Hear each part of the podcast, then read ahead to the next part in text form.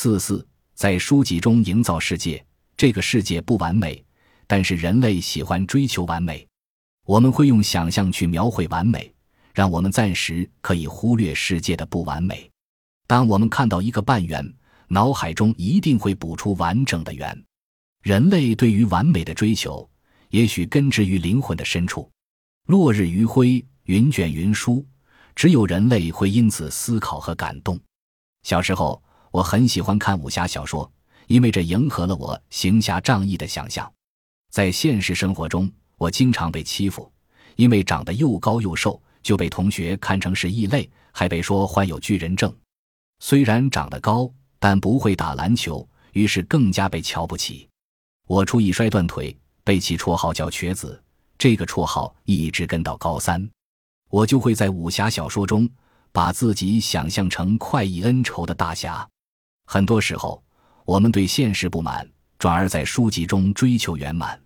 但这种圆满不可能是完全虚构的，头脑中任何的假设都是以现实世界的存在作为基础。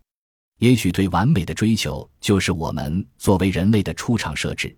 每当我们遇到不完美，就会激活这种本能，在书籍中想象和营造一种完美。可是，想象毕竟只是想象，我们在书籍中获得的完美，在现实世界中依然不完美。当你像鸵鸟一样。把脑袋埋进书籍的沙土之中，这个世界并不真正变得完美。这种营造的美并不真实，而且带有强烈的虚伪和自我欺骗。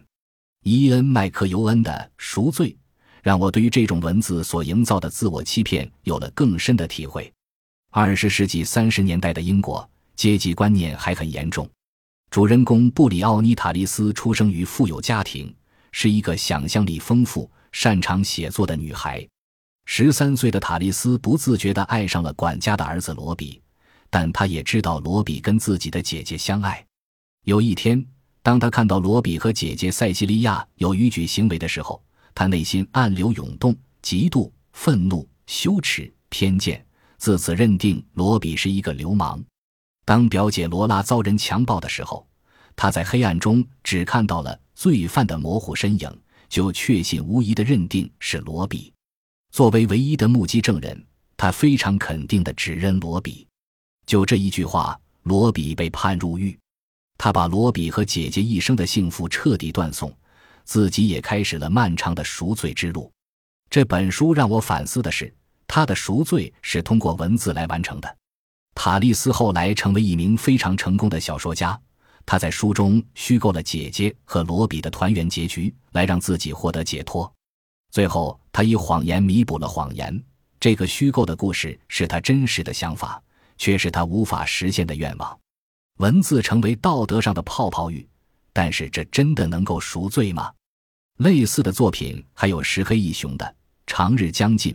这本书将人性的自我欺骗描写的淋漓尽致。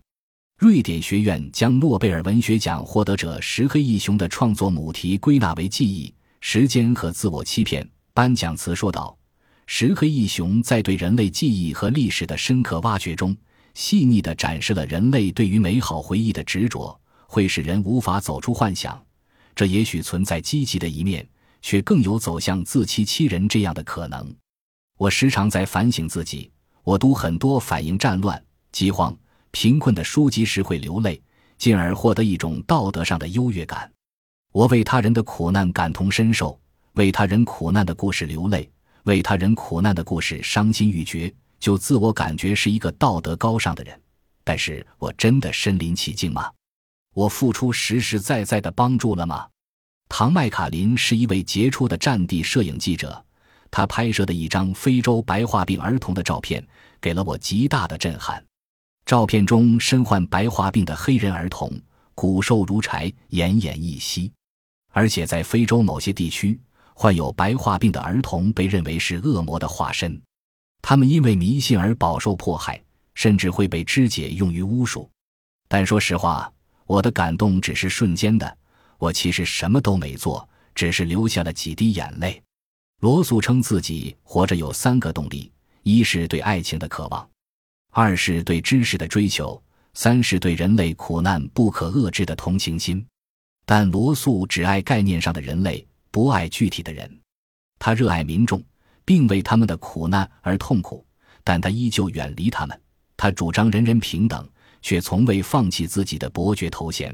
他主张男女平等，却是为了有更大的性自由去拈花惹草。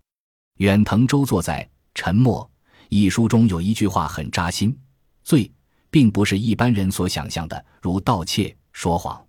所谓罪，是指一个人通过另一个人的人生，却忘了留在那里的雪泥红爪。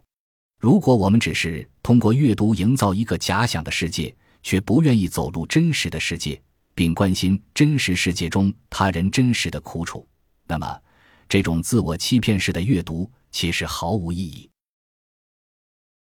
本集播放完毕，感谢您的收听，喜欢请订阅加关注，主页有更多精彩内容。